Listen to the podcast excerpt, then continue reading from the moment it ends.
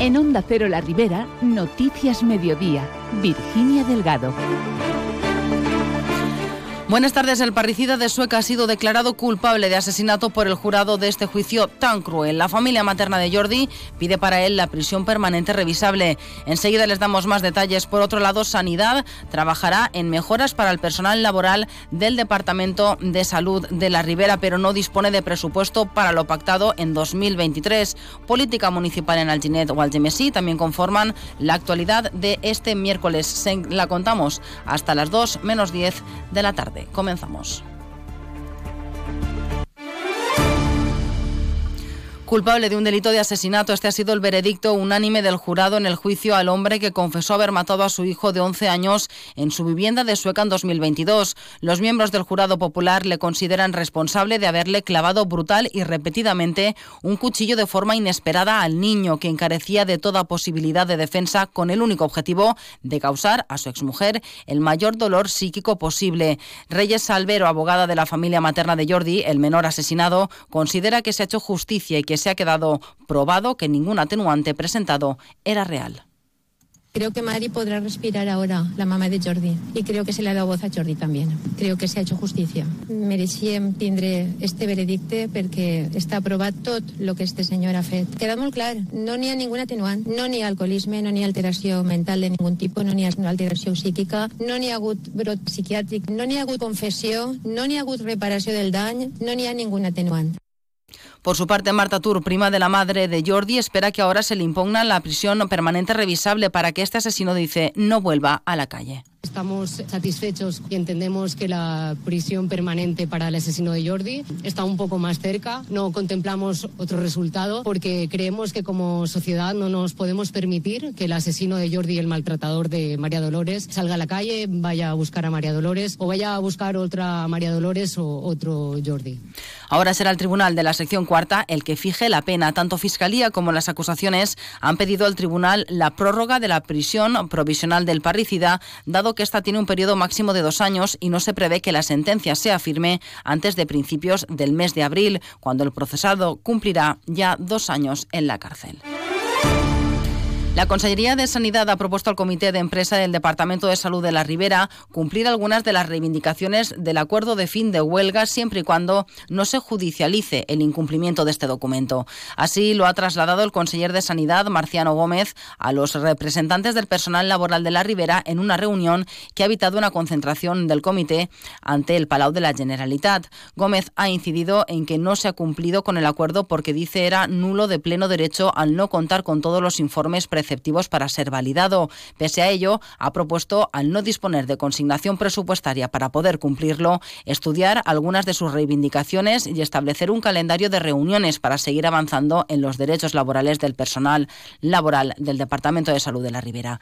Escuchamos al presidente del Comité de Empresa, Enrique Martínez. Hemos pedido que cumpla con las reivindicaciones que se incluían en este acuerdo y que sigamos negociando el convenio colectivo, a lo que el conseller ha remitido que el cumplimiento de todos los aspectos del acuerdo de fin de huelga no tiene en este momento consignación presupuestaria, nos ofrece cumplir determinadas reivindicaciones, pero siempre y cuando no se judicialice el incumplimiento del acuerdo. Así, la reunión ha finalizado sin un acuerdo a la espera del informe de la abogacía que determine si el acuerdo es legal o no y de la respuesta de los representantes de los trabajadores a la Consellería.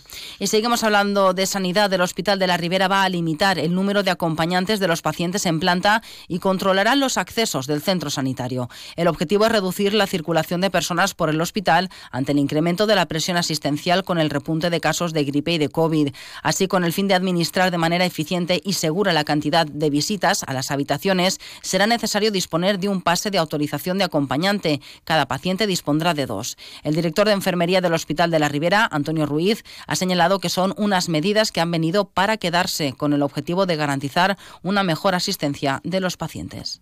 En principio ha coincidido con una situación de la antipandemia que todos conocemos, pero es una tendencia que en principio, si todo va bien, esperamos eh, continuar. No es una medida restrictiva, ¿eh? es una medida que pensamos que, que, es lo mejor para el paciente, ¿no? desde el punto de vista de seguridad y desde el punto de vista también de, de ofertar unos cuidados que se mejoren las necesidades y se garanticen como el sueño, el descanso, el bienestar, la tranquilidad y un entorno hospitalario agradable.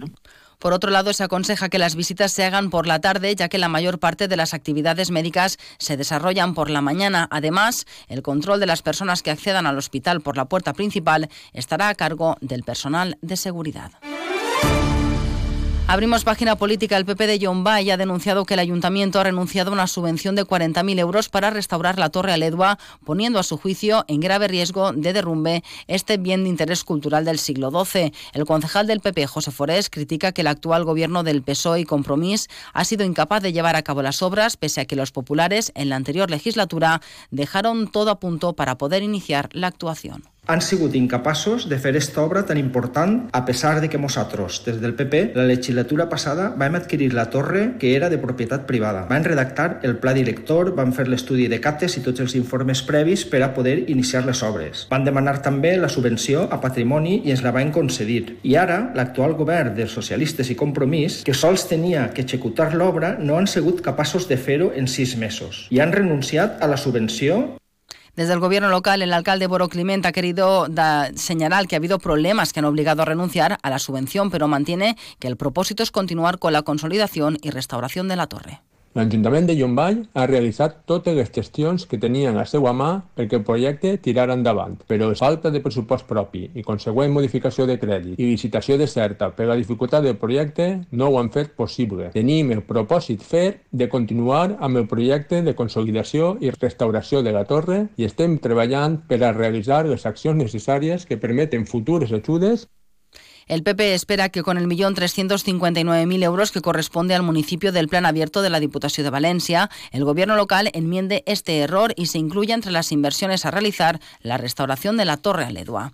Y seguimos en clave política. La oposición de Alginet pide a la alcaldesa Elia Ferrer que destituya al concejal de urbanismo y primer teniente de alcalde Andrés Añón por haber firmado el pago de una factura por unos trabajos que no se han ejecutado. Tanto PSOE como Compromís y Sercleidea consideran que se, ha se han dado presuntas irregularidades en el seno del ayuntamiento, por lo que piden a la alcaldía que aclare los hechos. El portavoz de los socialistas, Tony Barea, ha explicado que se refieren a un contrato adjudicado el 7 de diciembre para la pintura horizontal en la zona industrial sin especificar si era en el polígono sur o norte, que contaba con tres meses para su ejecución. Pese a ello, el 11 de diciembre, una resolución de alcaldía aceptaba el pago de la factura que fue presentada sin haber prestado el servicio y sin un informe de verificación del responsable del contrato, en este caso el concejal Andrés Año.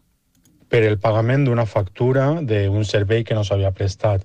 Un servei que s'adjudica el dia 7 per un valor de quasi 12.000 euros i el dia 12 ja s'havia abonat la factura. La veritat que no entenem la rapidesa d'abonar una factura que d'un servei que no s'havia prestat, no? que s'ha començat a realitzar quasi un mes després de l'abonament de la factura Y de Alginet nos vamos a Algemesí, donde Mesa Algemesí ha denunciado que el nuevo equipo de gobierno del PP y Vox ataca la pluralidad informativa, reduciendo a la mitad el espacio destinado a los grupos municipales en el BIM. Según los nacionalistas, se excusan en una remaquetación de la publicación, pero es algo que no han explicado donde, según ellos, corresponde que sería en una comisión informativa y no vía WhatsApp. El portavoz de Mesa Algemesí es Josep Bermúdez. El concepte de pluralitat informativa és un concepte que sembla ser que a PP i a Vox del CMSI els dona repelús. Nosaltres hem presentat una moció per a recuperar aquestes dues columnes per eh, pàgina. L'equip de govern ja té més de 20 pàgines per a ell sol. I en temes polèmics aparega únicament el punt de vista de qui està governant. Per això nosaltres presentem una moció per a que el principi de pluralitat informativa sigui el que regisga la informació que s'ofereixen en mitjans públics Mesa Algemesí considera imprescindible la constitución y potenciación del Consejo Asesor de los Medios de Comunicación que funcionaba en la legislatura 2011-2015. Y UGT ha reclamado el cumplimiento del acuerdo por la electrificación de Ford, impulsar la creación de EGMs, entidades de gestión y modernización, así como la convocatoria de los consejos comarcales de la FP, que el actual gobierno valenciano todavía no ha convocado para adecuar la formación a las necesidades del tejido empresarial. Estas han sido algunas de las cuestiones tratadas en el último Consejo Consultivo comarcal de este sindicato. Escuchamos al secretario comarcal de UGT en la Ribera, Raúl Rosselló. Pensem que Ford té un deute que complir i hem reclamat avanços i concretament la garantia de producció de vehicles híbrids. Altre tema important per a la Ribera és l'impuls a les entitats de modernització de les àrees industrials. Reivindiquem que es complisca la llei, que donen veu a la representació dels treballadors i volem també que hi hagi més ciutats que ajuden a crear àrees industrials avançades i entre elles Alzira. Y antes de marcharnos, contarles que con motivo de la Semana Cultural de la Falla, la Malva de Alcira se inaugura esta tarde la exposición Emprente. Será a las siete y media en la Casa de la Cultura. Nada más. Buenas tardes.